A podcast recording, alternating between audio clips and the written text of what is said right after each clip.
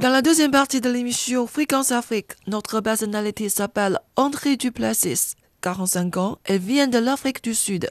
Elle a été attirée par la culture chinoise depuis son jeune âge. Durant son travail dans son pays natal, André a toujours été séduit par la vitalité économique et le développement rapide de la Chine.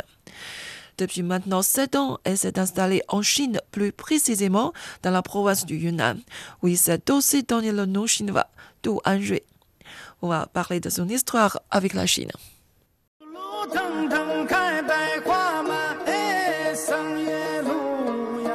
André vit actuellement à Kunming, capitale de la province du Yunnan.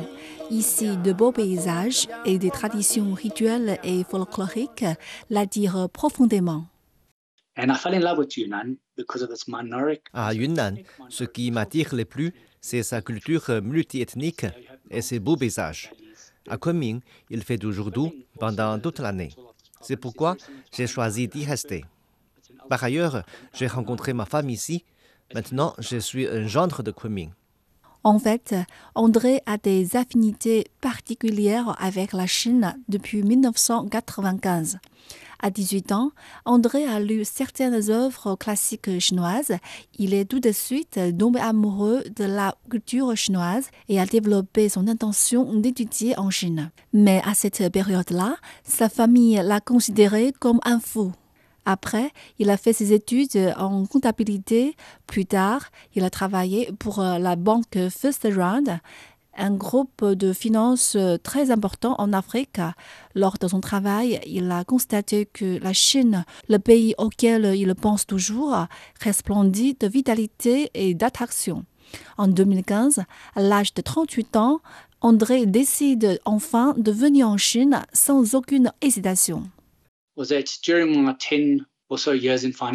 Ça fait déjà dix ans que je travaille dans le secteur financier et bancaire.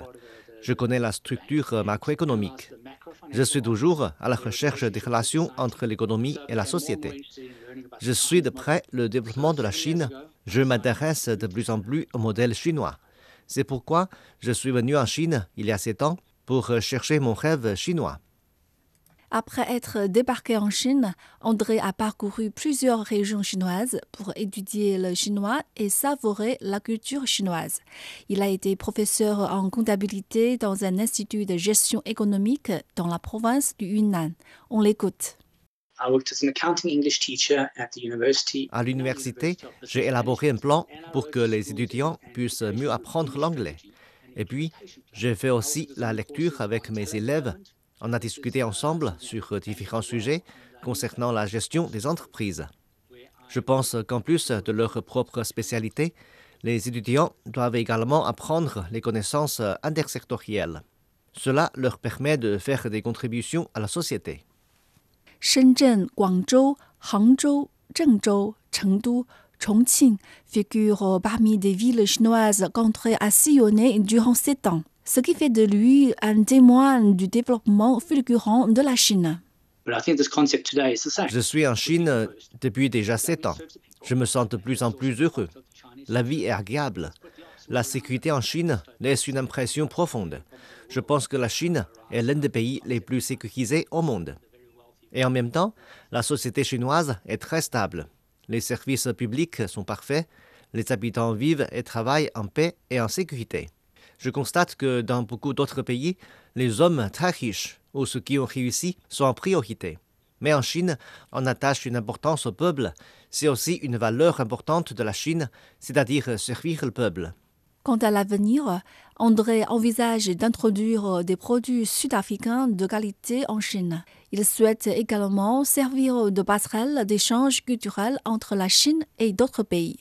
Pour lui, la Chine ira de mieux en mieux car la prospérité mondiale est étroitement liée à la Chine. Je pense que le monde extérieur ne connaît pas suffisamment la Chine, parce que les étrangers découvrent la Chine par leurs médias locaux. Néanmoins, les médias occidentaux ne présentent souvent pas de vraies images de la Chine. Mes parents et mon frère vivent en Afrique du Sud. Ils regardent chaque jour des émissions sur CGTN. Je pense que c'est un bon moyen de découvrir la Chine. Et moi, un étranger vivant en Chine, J'ai la responsabilité de partager ma vie avec d'autres étrangers via des médias étrangers, non seulement la culture chinoise, mais également de les aider à connaître la situation actuelle de la société chinoise. À propos du futur développement, je suis persuadé que la Chine ira de mieux en mieux. En plus, d'après moi, le développement de la Chine est étroitement lié à la stabilité et au développement mondial. Je suis très heureux de pouvoir vivre et travailler en Chine.